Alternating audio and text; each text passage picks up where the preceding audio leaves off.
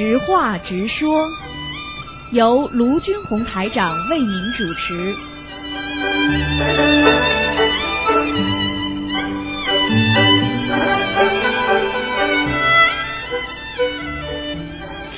好，听众朋友们，欢迎大家回到我们澳洲东方华语电台。今天呢是二零一六年的六月三号，星期五，农历是四月二十八。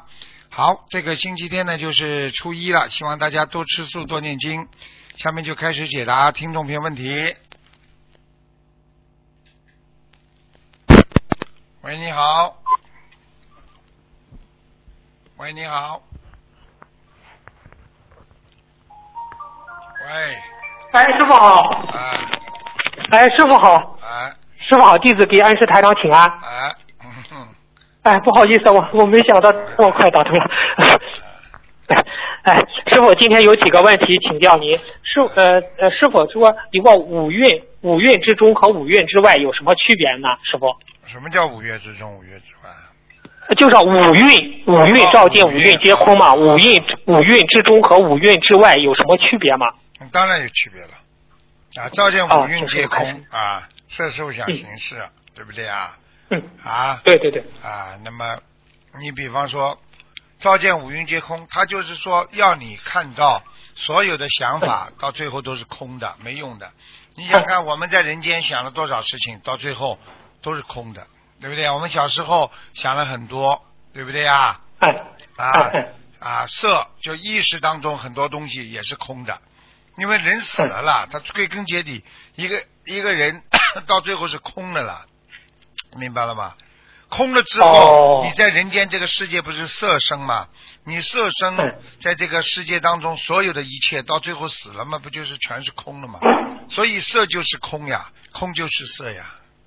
哎哎哎，就这个道理呀、啊！五蕴之外是什么呢？五蕴之外就是一种更看不见的东西了。啊，哦啊，你比方说你你五运你还有还有思维啊，还有其他的东西，但是之物之外之后呢，你就根本没有了。像微生物，很多人不是经常跟人家讲吗？啊，那个植物也有生命的，那植物的生命就属属于五蕴之外了。哎哎哎，它已经不属于五蕴之内了，所以它就不影响它的生存。而且就是说，如果它虽然说是微生物也有生命，但是它这个生命不能造成它自己的感受和感觉。就是说嗯，在微尘当中，这整个世界的微尘当中，它不会造成一种啊这个超大的精神粒子分体的危害。嗯也就是说，没有造成一种啊让人家感受的伤害，听得懂了吗？嗯嗯嗯，啊，哦，听得懂，听得啊懂，明白了，明白了。啊，哦，呃，谢谢师傅的慈悲开示那。师傅，我下一个问题我我，我再举个例子，比方说你 X 光照你，哎，我问你伤害不伤害啦？伤害的呀。嗯，也哎，伤害伤啊，害，伤害问题，你 X 光照你和你开动手术，当然这两个伤伤害是比较不一样的。但是 X 光伤害嘛也有伤害的呀。那我问你，手机有辐射不啦？有有有。好了，嗯。哦，明白了，明白了。哦，谢谢师傅的慈悲开示。师傅，下一个问题就是说是关于夫妻缘分的问题。如果丈夫一直很依赖和牵挂妻子，而妻子呢一心想超脱六道，一世修成，这样的话，对想超脱的一方会受到影响吗？会影响多少呢？师傅嗯，，影响嘛看你自己了。我问你，一个法师出家了，嗯嗯那么他法师一想到自己家里妻子跟孩子还没很小，你出家了，那么法师如果很难过，那么就对法师的影响就很大。如果法师坚定意志，他无所谓了，他什么都舍下了，那么对法师的哎影影响就比较小。那么这这个对人间来讲，菩萨为什么心疼我们？因为我们现在嗯都是居士学佛，我们都嗯，是的，是的。因为，我们都有家有孩子，有上有老下有小的，所以菩萨知道我们，知道我们很难做到现在末法时期做到出家，因为大家都有压力呀、对不对呀？所以呢，菩萨呢就是现在希望我们在家修行，居士修行。对对，那么居士修行更困难，比出家还要困难，因为出家一甩甩的时候比较难受，但是甩了之后呢，嗯。时间长了也就接受，就这么两个事。哎哎哎，但是呢，在家居士呢，你明明不能接受，你天天回到家还要吵架，还要念经，还要学佛，还要修行，就是更苦了，更苦了。啊，就是所以，就是说，哎举个简单例子，你在大学里读书，你是个大学生，很容易四年毕业。如果你说在职员工，你在在课余时间你在读这种大学、函授大学、夜校啦，你说你是不是比人家正规读学校学生要累很多啊？就这个道理。对呀、付出更多的努力啊。对呀、你白天上班，回到家做饭，还要晚上去上课，你看看看，哎，是啊，是是是。那师傅，您照这样说，虽然在家居士苦一点、累一点，但是在这个末法时期，在家居士更容易修成，是这样吗，师傅？呃，这个话不是这么讲的，这更容易修成，更难修成。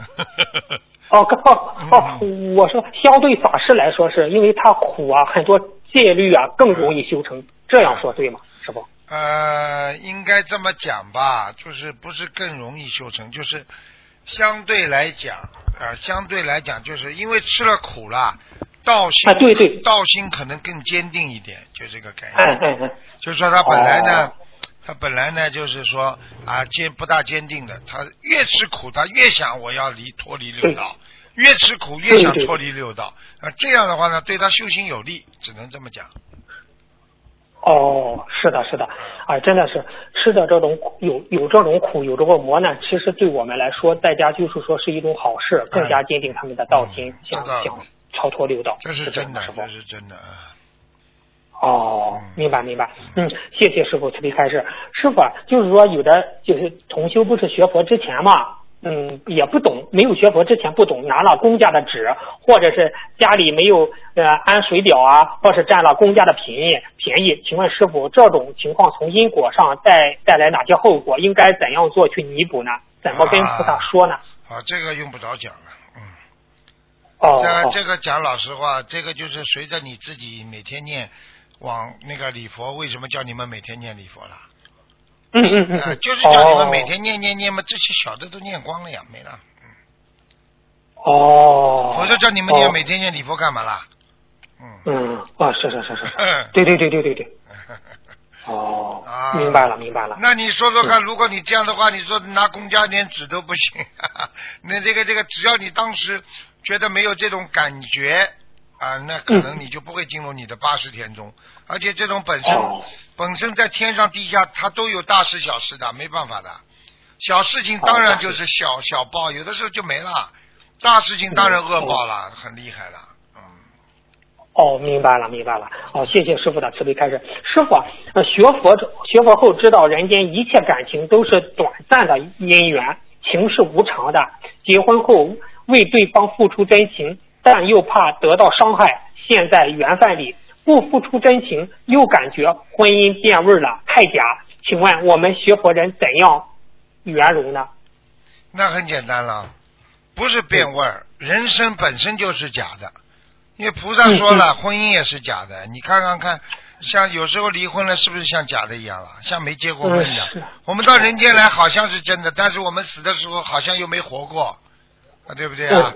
一切都是生不带来，死不带去。那那有时候你说什么叫假的？真的就是打架，真的就是吵架。假的是什么？客客气气，大家你修你的，我修我的。嗯你的业你自己背，你做错事情你自己受，总归会有报应的。什么叫假的真的？听得懂吗？啊，明白了，明白了。谢谢。你不要去，从来从来不要去管管他。他举个简单例子，两个小青年，一个小青年很规矩，还有一个小青年结了婚之后出格了，最后嘛，这个这个出格的人痛苦啊，不堪呐、要自杀呀、那个那个那个男的还是这样，那女的嘛痛苦的不得了，那么最后嘛自己自己嘛自找苦吃呀、苦头嘛都自己拿得来的呀，是别人给你加加上去的啊，对不对啊？嗯，是的，啊嗯，是的，是的。啊。哎呀，明白了，明白了嗯。哦，谢谢师傅的慈悲开示。师傅啊，你说，呃就是现在很多青少年嘛，嗯，儿童时非常可爱，但是到了叛逆期就跟父母非常对立。前一段就是说是，你说师傅啊，就是作为我们，就作为父母啊，就是如何提前化解和子女这种爆发的巨大恶缘呢？从而和子女能在他叛逆期依然能到，嗯，依然能和他和谐如相处呢？请师傅开示几句吧。嗯，我问你啊，现在这么多的小菩萨，这么多的小孩子，从小学佛，从小跟着台长学佛，你说他有叛逆期不啦？嗯，没有没有没有，因为他们，哎呀，好了这这是个问题。这个问题已经回答你了。是的，是的，谁叫你不从小培养的啦？哎，你从小培养的儒家教育的仁义礼智信，这孩子会叛逆的啦。现在的叛逆是什么？叛逆因为就是爸爸妈妈自己，第一自己没有好好的树榜样，第二自己本身就叛逆，自己跟爸爸妈妈都叛逆，孩子怎么不叛逆你啊？哦，那师傅，这个孩子这个叛逆期是不是一有自身的业障，第二有父母的影响？是那当然还有，哦，当然讲都不要讲的，嗯，爸爸妈妈对孩子的身教非常重要。言传身啊，教啊，哎自己爸爸妈妈现在开玩笑嘛，黄色玩笑乱开，对不对啊？揪住人家的毛病嘛不放，天天骂，天天吵，吵的呢孩子对这个世界都觉得没兴趣了。对对对，啊！一些女人，有些女人就是这种毛病，一个事情揪住人家不放，讲啊讲啊嗯。讲啊，讲到人家翻脸了，不开心了，人家已经知道了，你就不要再去讲了，对不对啊？嗯嗯，啊，比方说对对，很多人本来不会吵得这么厉害的，一吵架就把老账翻出来，一吵架就把老账翻出来，人家受不了的。人家已经过去，比方说已经已经已经没这没有这个事情了，人家也没做错什么事，你不停的讲，哎呀，这个下去就像个医生一样，你每次看病他就说你要记住了啊，你这个毛病不好好看你会死啊，你说哪个毛病看了不会死的啊？是的，是的，啊，你天天讲讲了，人家不要看你医生了。傅是师傅是不是做人不要去翻旧账，是这样吗？当然了，绝对不应该翻的。翻旧账的人，第一小气，第二狭隘，嗯第三他就是心中有恨，放不掉，嗯就是把人家的不好的东西已经记在你的八十田中了。所以很多女人仇恨一辈子嘛，最后死了嘛也痛苦呀。她为什么啦？她放不下呀，嗯，对，对她就把人家的东西牢牢的记在心中。那这个这个男人，男人有时候要做错事情了，或者女人做错事情，这在家庭生活当中都是很正常的嘛。那么谁、谁一辈子没做错事情啊？是是是是是是，你不懂得原人，不懂不懂得原原谅人家，包容人家，你不懂得这样，你得到的果实就是最后人家跟你拜拜。很多嘛就这么吵出来的呀。很多人能够包容人家嘛，人家就能够相处一辈子呀，就这么道理呀。哎是。你说谁会去嗯谁去谁会去找一个夫妻老婆老公去找个整天揪住自己不放的人啦？神经病才会去找啊！嗯，是的，是的。啊哎呀，师傅说的，哎，师傅说的对啊。啊，谢谢师傅的，谢谢师傅的慈悲开示啊。嗯，师傅，下一个问题啊，就是说这念不缺真言最最晚几点有限制吗？因为很多同修都是晚上念了一天的经文，最后念这个补缺真言。补缺真言是补功课的和和小房子是两个一块补吗？还是需要分开补？请师傅慈悲开示一下。补缺真言呢，一般呢就是说在念完小房子啊、念完功课之后，啊自己嗯觉得今天念的不够完整了，要念个嗯，啊至少要念个补缺真言，至少要念个二十一遍哦，啊。哦，明白了。你们要学的哦，补缺真言也不是乱念的，而且不能在前面念，在前面念等于你功课还没做错了，你就说我今天要是做错功课的话，你不是发傻啊？你今天感觉念的很好，你为什么要念补缺真言啦？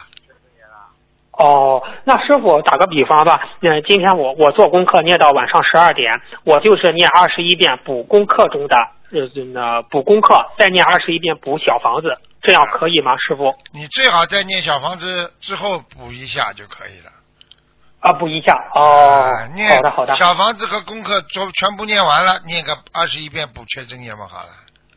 啊也可以是吧？啊这样一块念也可以。啊啊哦，明白了，明白了啊！谢谢师傅的慈悲开示。嗯，师傅，下一个问题，佛经上讲不不可少善根福德因缘，彼生呃不得生彼国。请问师傅，有些人靠别人超出六道，这些人是不是前世善根福报因缘非常好，决定了他才有超出六道的机会？对呀、是这样吗？你想想看，他的家属帮他念小房子的话，是不是他对对对是不是他有福报啊，有善根啊？对对对对对，否则他的对对对否则他的的对的，孩子怎么会念经啊？怎么会帮他超度啊？是的，是的，是的，是的。好啦。哦 哦，那是那是，嗯，这这这，我们怎样在修行过程中积蓄资粮，修不上去也能被超度呢？修不上去也能被超度，这要看你自己的善德了。比方说你在你的精力花在孩子身上很多，那孩子会帮你超度，但是孩子的超度也最多能帮你超度到天上，天上哎、哦，他帮你超度不了到西方极乐世界的呀。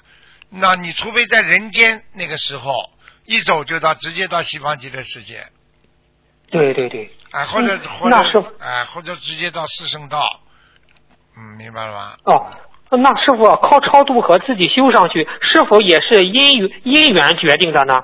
那这这个要看的，有因缘、有果报，都有。你这孩子身上付出多了，孩子最后帮你忙，把你超上去了。你在自己身上付出多了，你学小乘佛法，自己守戒律，最后你上去了。那你说靠自己好好还是靠别人好啦？靠自己，靠自己。啊，小乘佛法也是个大法呀，啊，对不对啊？哦很厉害。明白了明白明白。哦，明白了，谢谢师傅慈悲开示。师傅啊，您不是在最近节目中给一个同修看图腾吗？说他因为跟前女友还有联系，没有彻底断掉，所以下一段缘分不会来，要等断掉才会来。呃，请问师傅，为什么下一段缘分到来的时间取决于上一段缘分呢？请师傅开示一下。因为他在造新的业呀。哦新的业嘛，改变你旧业呀。哦，你比方说，你比方说有一个人，人家给他算命六十六十九岁死的，结果他在三十几岁的时候做了一个很坏的事情，被汽车压死了。哦，那你说，哎，本来应该六十九，为什么三十九死了？很简单，因为你新的因造了新的因，改变你的旧的业了呀。哦啊，明白了，明白了啊。好，谢谢师傅开始。师傅啊，就是梦到自己身上有业障，并且已经现实中已经爆发，来不及念小房子，可以先用功德消业障吗？还是业，还是是可可以吗？师傅可以啊，可以啊。啊，哦，这个都可以的。嗯，嗯，那那如那如果他的功德不具足呢？面对这种业障爆发这种情况怎么办呢？如功德不具足，很简单。嗯，功德不具足的话，那你要消业障，你当然消不掉，就等于你要买东西没有钱，不一样啊。嗯。那么为什么有的人照样能够买回来呢？因为他透支呀，他用信用卡呀。那么，那么你跟菩萨许愿就是信用卡呀。菩萨，我一定的，我身体好了，我一定怎么样，能爬起来我就渡人。那么菩萨相信你了，给你信用卡了呀，先透支了呀。等到你毛病好了，你又不还钱了，那么最后被你的房子卖掉了呀，就这个道理呀。哦，明白了，明白了。那师傅再问一个问题，就是说是这功德有利息吗？功德不叫利息啊，不能、哦不能用人间的东西来回答的。功德是说有这个善德，有这个功德之后，功德会影响，因为功德它善德有一种磁场，哎哎，对对对，这种磁场就是实际上就是用现在经济上来讲就是一种利息。你举个简单例子啊，你举个简单例子，你家里钱多了，对不对啊嗯？你是不是越来越好啊？对不对啊？哎是是你家里业障重了，你是不是越来越倒霉啊？呃对对那么对。本来这个倒霉一点点的，因为你家里的业障重了，所以会影响你家里整个气场。本来爸爸妈妈是两个人伤风感冒，结果因为他们伤风感冒的气场不好，影响到全家孩子都咳嗽感冒。嗯，那么爸爸妈妈嗯因为做了善事了，他们有功德了，那功德有没有利息啊？没有利息，但是功德会必应的，因为爸爸妈妈是两个人是啊，这个这个模范了啊，人大代表了，那儿子是不是比人大代表的孩子啦？嗯是是是啊。好了好了，就这个道理。那师傅可以这样认为吗？你功德在这里，功德大，你自然感召的很多好的事、好的事情来。其实这种好的事情就是类似于我们人间说的利息，因为你功德大，就感召好的来，是这样吗，师傅？啊，这句话百分之一百对的，就叫感召。哦，其实因为我帮你解释的比较简单，感召，哎因为很多人连感召都不懂，听得懂吗？哦，明明白明白明白明白明白。是的，哦哦，谢谢师傅的慈悲开示。师傅啊，有的人正财运很足，有的人偏财运很足，分别是什么因果呢？请师傅上辈子开示一下。上辈子啊哦，啊，那嗯，师傅呢？你说这种偏财，偏财上辈子的人他是怎么才造成这种偏财运很足的呢？师傅？那正财运就是你比方说打工上班，对不对啊？嗯嗯嗯嗯啊，偏财运是什么？做好事呀，今天帮人家了嗯，上辈子帮人家了，啊，帮人家，人家家里生病了，给人家药，哎，不要人家钱，哦给人家熬粥，啊，给人家做饭吃，那么这辈子就有偏财运了呀，嗯，哦，明白了，明白了，明白了。啊，啊，那师傅啊，您开始过，不是进进门右手呃右进门右手一边呃边右手边养六条金鱼，既能聚财又能挡灾。那请问师傅，他们问这是什么原理呢？师傅？原理你要你要学，你好好的叫他去进入这个易经八卦学院里面，好好去学学吧。中国很多古代的东西，它是天上传下来的，嗯嗯，你搞都搞不懂的。你就像天象一样，你怎么搞得懂啊对对？我问你呀，你为什么要为什么要定不定期的下雨啊？为什么不能定期下雨啊？那是的，是的，他那是天象呀天象啊，啊，那为什么一周要有三？为什么一周要有七天啦？不能八天呐？是是是，对对对。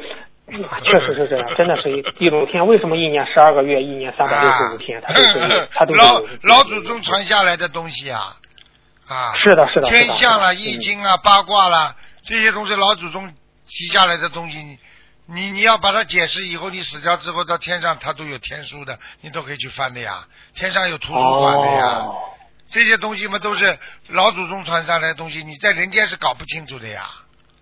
对对对，师其实师傅您说过，记得您说过，就是古代的那些科学家都是一些天上的菩萨下来的，他们把天上的东西带给人间，造福人间的，对啊？师傅？对啊、你以为啊？你以为谁都造得出超声波的？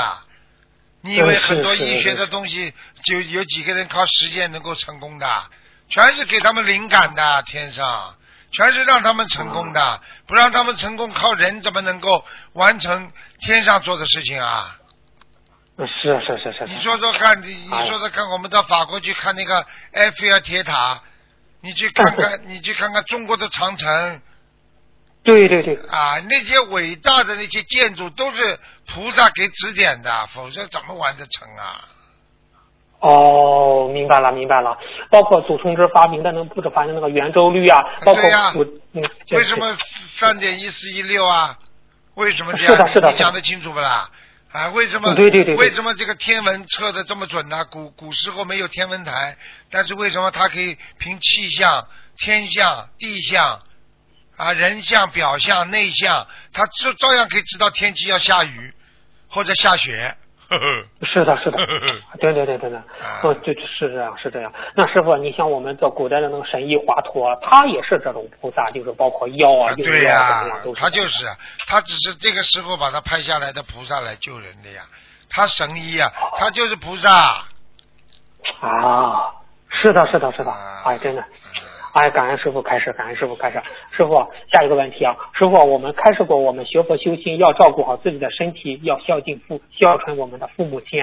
但是有人，但是有的有，但是有些人故意让自己的身体受苦，比如说减少睡眠，在天气非常冷的时候到外面去忍受寒冷，想借此来破除对色身的执着。请问这样是正修吗？请师傅开始一下。你说呢？嗯，不是，这叫跟自己过不去。你现在在这个末法时期，你根本用不着这么修的呀！用不着啊，你把把身体弄弄好，吃苦你还嫌苦吃的少啊？还要加上肉身的苦啊？你精神上的苦还吃不还吃还还不够啊？对对对对，啊！明白明白。明白了，明白了，谢谢师傅的慈悲开示。师傅啊，如果动了给别人背业的意念，或者是超度某某人的意念，就是动这种意念，会背业或招灵性吗？动了什么意念啊？就是动了给别人就是背业的意念，或者是动了这个超度某某人的意念，会背业或招灵性吗？就是脑子突然动了这种意念。会会会，哦，那如果在十秒之内，如何跟菩萨忏悔补救呢？这这个就是跟菩萨讲啊，不要讲了呀，马上忘记掉就好了呀。哦，马上忘记掉就可以了。十秒钟之内就忘记掉嘛就好了。哦，忘忘忘记掉就没事了，是吧？忘记不掉嘛就跟菩萨讲。哦，好的，谢谢师傅慈悲开示。师傅有个同修问，不是以前有的呃没有修心灵法门的同修，他不是呃发了愿过午不食嘛，跟菩萨。现在呢，就是已经修心灵法门了，他跟菩萨说了，他要念礼佛，念二十一还是四十九还是一百零八呢？请师傅开示一下。呃，请再讲一遍。啊，就是他不是发了过午不食的愿吗？曾经啊，曾经发了过午不食的愿，他说这个礼佛，他要念礼佛，念念礼佛的话，念多少遍呢？好，一百零八遍。一百零八遍。嗯，好的好的。那请问师傅，师傅您开示过一个主魂和副魂在节目录音中，这个主魂和副魂有什么什么含义吗？就有的同学不理解。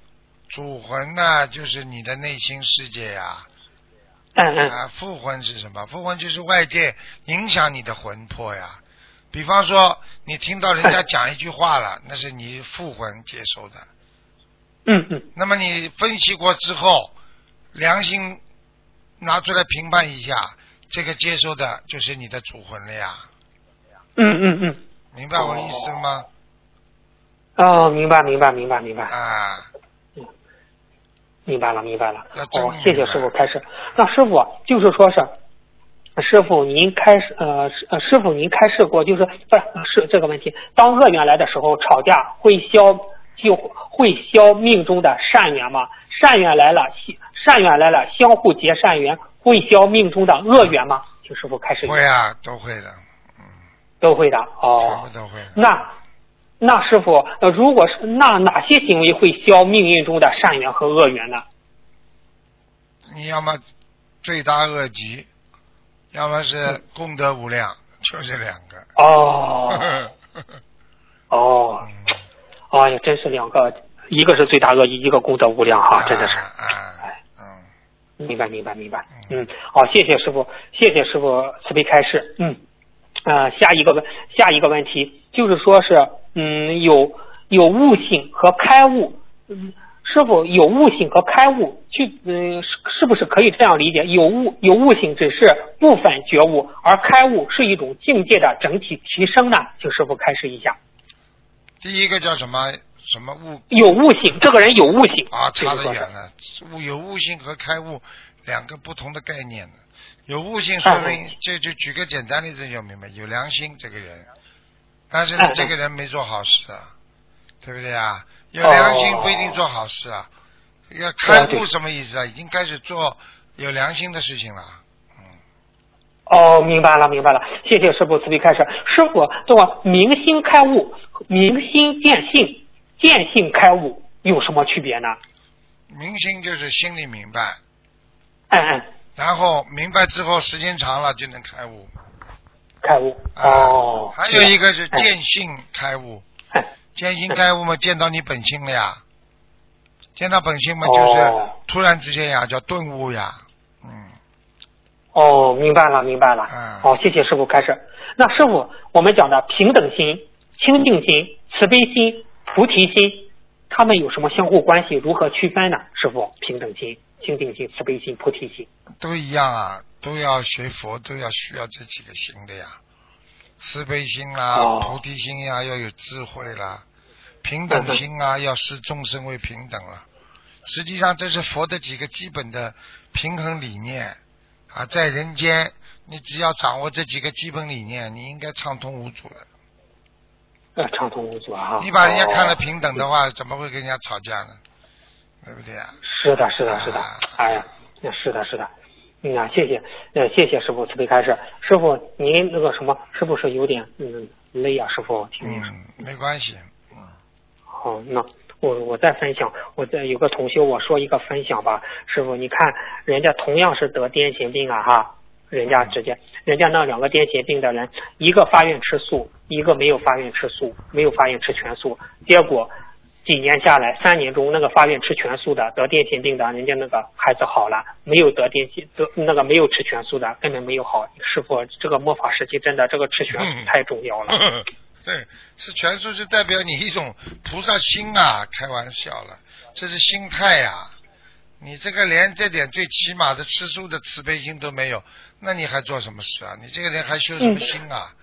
真的糟糕了。，这两位同嗯这两位同修哈都患多年的癫痫病，你看其中一位患癫痫，他患了十年，修了修了两这个修心灵法门修了两三年，癫痫病全好了，另一同修却没有好啊，啊，才知道是那一个已经许了吃全素啊。啊，就是这样，没办法的。你做几份成绩，就会得几分；你做几份作业，会得几分成绩的。啊，你拼命的做功课，你功课做得好，你考试一定考得好的呀。嗯嗯嗯嗯，好，谢谢师傅开始。师傅啊，就是同修家里挂有人像的照片或者是娃娃像，我们劝他就是劝同修，就是立即取下来包包好，还是先建议同修给房子的要经者念小房子再收起来呢？请师傅开始一下。念小房子再收起来吧，哦，一般几张呢？师傅给房子的要经者，一张、两张、三张、四张都可以。那、都可以啊，都可以啊。哦，明明明明明白明白。嗯，听着师傅，嗯，听着师傅比较累呀、嗯。啊，没关系。嗯嗯，师傅您您您您师师师傅您稍微休息休息，师傅您嗯，没有没有休息的，嗯、没关系的，一会儿就好了。嗯。嗯，早好的好的早上，起来写稿子，嗯，写那个香港的稿子，师傅很认真的，每一场法会大法会，师傅都非常认真的，绝对不能开玩笑的，嗯，嗯，我估计师傅这次香港法会估计又爆满了，估计这是有的。嗯师傅，那我说一个梦境吧，师啊傅您给他开示一下。嗯，就是说是，呃，这个同修呢，听到了白天，就是嗯他白天听到观世音菩萨来到的仙乐，看到东方台的菩萨投影在白色的墙上，黄色的背景，看到红色的两个繁体字，就是这个红色的两个繁体字叫传灵。传传播的传，心灵法门的灵，两个红色的大字放大了很久，然后就是嗯嗯嗯嗯，他师傅是菩萨妈妈给他这个传灵这两个字有什么含义呢？师傅，请师傅开始。传是什么传呢？那传播的传，灵是心灵的灵，啊，传播心灵法门呀，那还是叫他弘法啊？啊，弘法真的是嗯这么简单，嗯嗯嗯嗯，明明白了明白了。嗯，师傅，嗯，今天的问题先问到这，感恩师傅的慈悲开示，师傅您辛苦了。好，嗯，好，再见，师傅。好，再见再见。